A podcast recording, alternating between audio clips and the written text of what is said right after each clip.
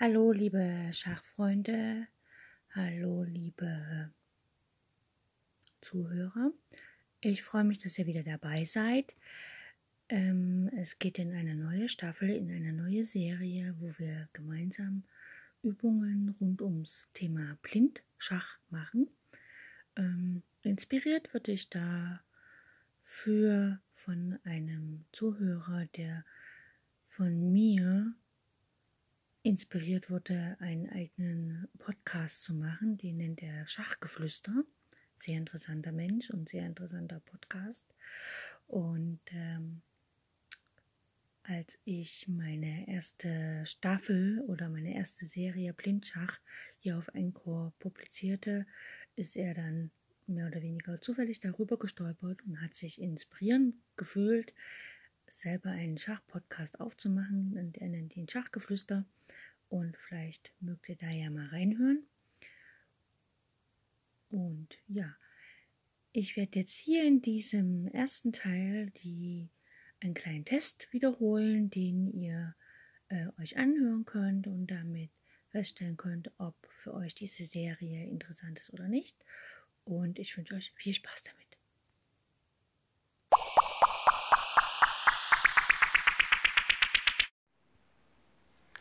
Hallo liebe Schachfreunde, hallo liebe Zuhörer, hallo liebe Enko-Zuhörer. Ähm, heute geht es mal darum, dass wir mal schauen, wo wir denn stehen in der Fähigkeit, uns ein Schachbrett vorzustellen, also Brettvisualisierung. Und ähm, dazu einen kleinen Test, der besteht aus zwei Teilen. Wenn man den ersten Teil alle Fragen richtig beantwortet hat, dann kann man zum zweiten Teil übergehen. Und wenn man dort alle Fragen richtig beantwortet hat, dann werde ich dazu noch etwas sagen. Okay, geht's los mit dem ersten Test. Und zwar folgendes: Man überlegt sich auf einem, also man stellt sich ein Schachbrett vor und dort überlegt man sich, welche Farbe hat das Feld F6. Zweite Frage: Dann überlegt man sich, welche Farbe hat das Feld B4. Bertha 4. Dann überlegt man sich bei der dritten Frage, wie kommt ein Läufer vom Feld F5 nach D6. Und dann in der vierten Frage, äh, also es ist immer gut, sich die Antworten auf den Zettel aufzuschreiben. Also welche Farbe hat das Feld F6? F6 ist gleich weiß oder schwarz. B4 ist gleich weiß oder schwarz. Wie kommt ein Läufer von F5 nach D6? Ja, da überlegt man sich die Route oder erklärt, warum es nicht geht. Dann bei der vierten Frage wird der kürzeste Weg aufgezeichnet, den ein Springer von E4 nach H8 gehen kann. Gut, wenn das alles aufgeschrieben ist, ich werde jetzt die Lösung sagen. Äh, F6 ist ein schwarzes Feld. B4 ist auch ein schwarzes Feld. Der Läufer kann nicht von F5 nach D6 gehen. D6 ist ein schwarzes Feld, F5 ist ein weißes Feld, also gibt es keine Möglichkeit für einen Läufer dahin zu kommen. Der Springer von E4 nach H8, das geht folgendermaßen E4, D6, F7, H8 oder die andere Richtung E4, G5, F7, H8. Gut. Wenn ihr alle Fragen richtig beantwortet habt, dann geht es zum Test Nummer 2. Habt ihr eine der Fragen nicht korrekt beantwortet, dann seid ihr sozusagen Anfänger im Blindschach und die Serie, die dann jetzt hier so folgt, die nächsten Tage, ist auf jeden Fall was für euch. Gut, Test Nummer 2 oder Test B, was auch immer. Ihr stellt euch ein leeres Schachbrett vor und es gibt einen König auf H1, ein weißer König H1. Die weiße Dame steht auf dem Feld E4, der weiße Springer steht auf dem Feld F8 und die Bauern stehen auf B2, E5, G2 und H2.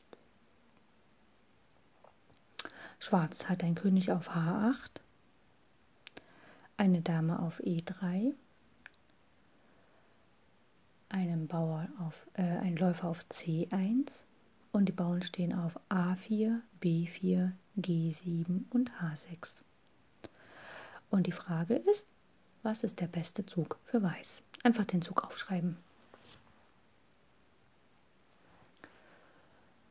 Frage Nummer 2. Aus der Ausgangsstellung heraus werden folgende Züge gespielt. Weiß zieht E4, also ein Königsbauern, zwei Schritte nach vorne. Schwarz antwortet C6. also Karo kann. Dann kommt D4, D5, also beide spielen ihre Damenbauern direkt ins Zentrum. Weiß spielt Springer C3. Schwarz schlägt auf E4, also der Bauer von D5 schlägt den Bauern auf E4. Weiß schlägt zurück mit dem Springer von C3 nach E4, den Bauern zurück. Schwarz spielt Springer D7. Weiß spielt Dame E2. Und Schwarz spielt den Springer von G nach F6, also der andere Springer ne, vom Königsflügel geht nach F6. Und was ist jetzt der beste Zug für Weiß? Einfach aufschreiben. Ne? Sechstens, Weiß spielt da, da, da.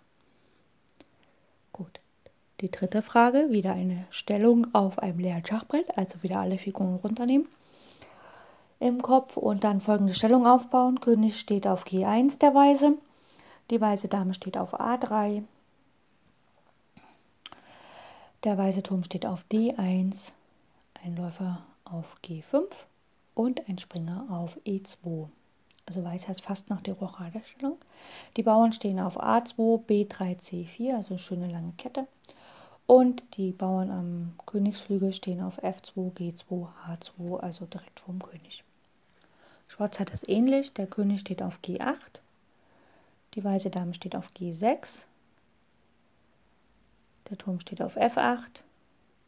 Es gibt einen Läufer auf B7 und einen Springer auf E5 und die Bauern sind auf A7, B6, C7, also so eine Fianchetto-Stellung, weil ja der Läufer auf B7 steht. Und die Bauern auf, beim Königsflügel bei Schwarz stehen auf F7, G7, H7, also direkt vor dem König. Gut. Und die Frage ist, was ist der beste Zug für Weiß? Was kann Weiß spielen? Also Weiß ist dran, was könnte Weiß spielen? Es muss nicht unbedingt immer ein Zug sein, der sofort die Lösung anzeigt. Es können auch mehrere sein. Also die ersten äh, beiden Stellungen waren Einzug und jetzt gibt es eine kleine Kombination. Und die vierte und letzte Frage in diesem zweiten Test, die ist ein bisschen kniffliger. Man muss ein bisschen gut überlegen und äh, man muss so einen kleinen äh, strategischen Plan entwickeln. Äh, Folgendes: Der weiße König steht auf G1, also wieder auf dem Feld, wo er steht nach der Rochade. Es gibt einen weißen Läufer auf G2 und einen Springer auf E4. Und der schwarze König steht auf E3 und die schwarze Dame steht auf B2. So, diesmal ist Schwarz dran. Die Überlegung ist, was könnte Schwarz tun? Kann Schwarz diese Stellung überhaupt gewinnen? Kommt er da gegen den Springer und den Läufer an? Und wenn ja, wie? Oder wenn nein, warum nicht? Okay, dann, wenn ihr die Lösung aufgeschrieben habt, wenn nicht, dann hört es euch nochmal an, pausiert ein bisschen, spult zurück, hört es euch nochmal an. Wenn ihr die Lösung habt, die Lösung kommt jetzt. Also, vom zweiten Test die erste Aufgabe, die Dame geht nach H7 und setzt matt. Das ist relativ einfach. Die zweite Aufgabe, der Springer geht nach D6 und setzt auch matt. Ne, der Schwarze hat sich ja schon selber fast eingekästelt und kann auch nicht wegziehen wegen der Dame auf E2. Die dritte Aufgabe, die Dame nimmt auf F8, der König schlägt zurück und der Turm geht nach D8 und setzt matt, weil die Dame auf G6 kann ja nicht mehr eingreifen. Und die vierte Aufgabe, wie gesagt, da war ja der Springer und der Läufer und die Frage war ja, ob die Dame und der König es schaffen, äh, den Weißen zu besiegen. Und das geht nicht so richtig, weil der schwarze König findet bei dieser Stellung keinen Eingang in die Ecke und äh, kann sozusagen der Dame nicht helfen, den weißen König irgendwie matt zu setzen. Und der weiße König wird einfach in der Ecke bleiben. Also er wird zwischen G1 und H1 immer hin und her pendeln und sein Läufer und sein Springer, die stehen so optimal, dass halt, äh, dass sie quasi eine Festung bilden. Das heißt also, da kann Schwarz tatsächlich nicht gewinnen. Wenn ihr alle Aufgaben richtig habt, ja, also wenn ihr die Aufgaben vom ersten Test richtig habt, dann habt ihr den zweiten gemacht. Und wenn ihr auch diese vier Aufgaben vom zweiten Test richtig habt, dann seid ihr eigentlich schon richtig gut im Blindschach. Und dann könnt ihr Folgendes machen, um einfach weiter zu üben und euch weiter äh, zu entwickeln im Thema Blindschach und auch besser visualisieren zu können und auch ein bisschen weiter zu gehen. Dann äh, gibt es folgende Tipps. Ihr fangt an und nehmt euch ein Taktikbuch und äh, schaut euch die Stellung an bis ihr ungefähr ein Gefühl habt, ihr habt die Stellung euch eingeprägt, dann deckt ihr das Diagramm zu und löst diese Stellung im Kopf, ohne auch nochmal aufs Diagramm zu gucken. Schreibt die Lösung auf und guckt dann später nach, ob ihr es richtig habt. Wenn ihr das einigermaßen gut könnt oder sehr gut könnt, dann könnt ihr euch Schachpartien nehmen aus dem Internet oder aus Büchern, die ihr einfach nachspielt im Kopf ohne Schachbrett. Das heißt, ihr könnt anfangen, ein Schachbuch zu lesen, ohne dass ihr ein Schachbrett braucht. Ne, da fängt man am besten an mit Schachbüchern, die einfach sind, vielleicht mit Dingen, die ihr schon kennt, also mit Eröffnungen oder mit Taktikaufgaben oder mit Endspielen.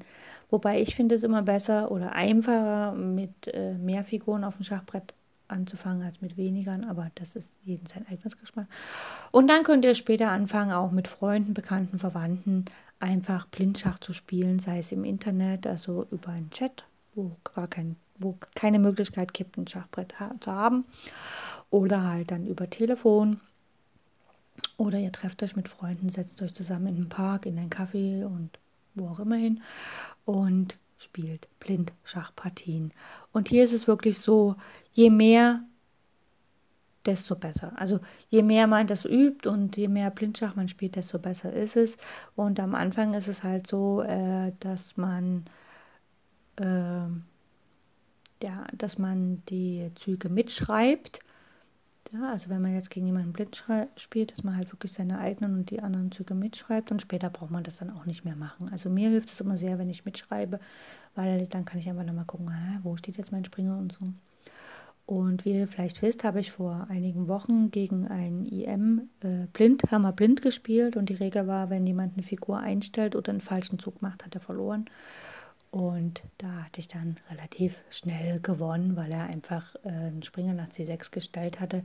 Und ich hatte noch einen Bauern auf D5 und konnte mit dem D5-Bauern halt den Springer schlagen.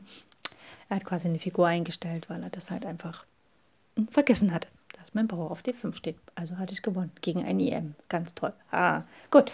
Wenn ihr nicht alle richtig habt, alle Aufgaben, vor allem vom zweiten Test, dann empfehle ich euch ganz sehr, dass wir jetzt äh, dann, also ab morgen sozusagen, oder ja, die nächsten Folgen dann das äh, Brett-Visualisierungstraining starten. Äh, das geht eine ganze lange Zeit und es ist auch so, dass wirklich täglich dazu eine Übung stattfindet und es ist auch empfehlenswert, dass ihr tatsächlich jeden Tag übt. Einmal, zweimal, vielleicht auch dreimal. Äh, nicht übertreiben, keine Übungen überspringen, sondern wirklich jeden Tag dran zu bleiben. Und ich versuche auch wirklich jeden Tag etwas zu zu veröffentlichen, so dass ihr üben könnt, wenn nichts dem Folgetag kommt, nichts Neues. Ja, weil ihr jetzt hier live seid, wenn ich das gerade diese Serie neu erstelle, dann ist es ganz wichtig, dass ihr einfach die Übung vom Vortag wiederholt. Okay, ich danke euch fürs Zuhören. Falls ihr hier auf Enko zuhört, könnt ihr mir gerne einen Applaus geben und ansonsten könnt ihr mir auf allen sozialen Medienplattformen kundtun, dass euch das gefällt und ihr euch das gerne anhört und so weiter und so fort. Okay, bis demnächst. Viel Spaß beim Schach und ganz viel Erfolg bei euren Spielen. Tschüss.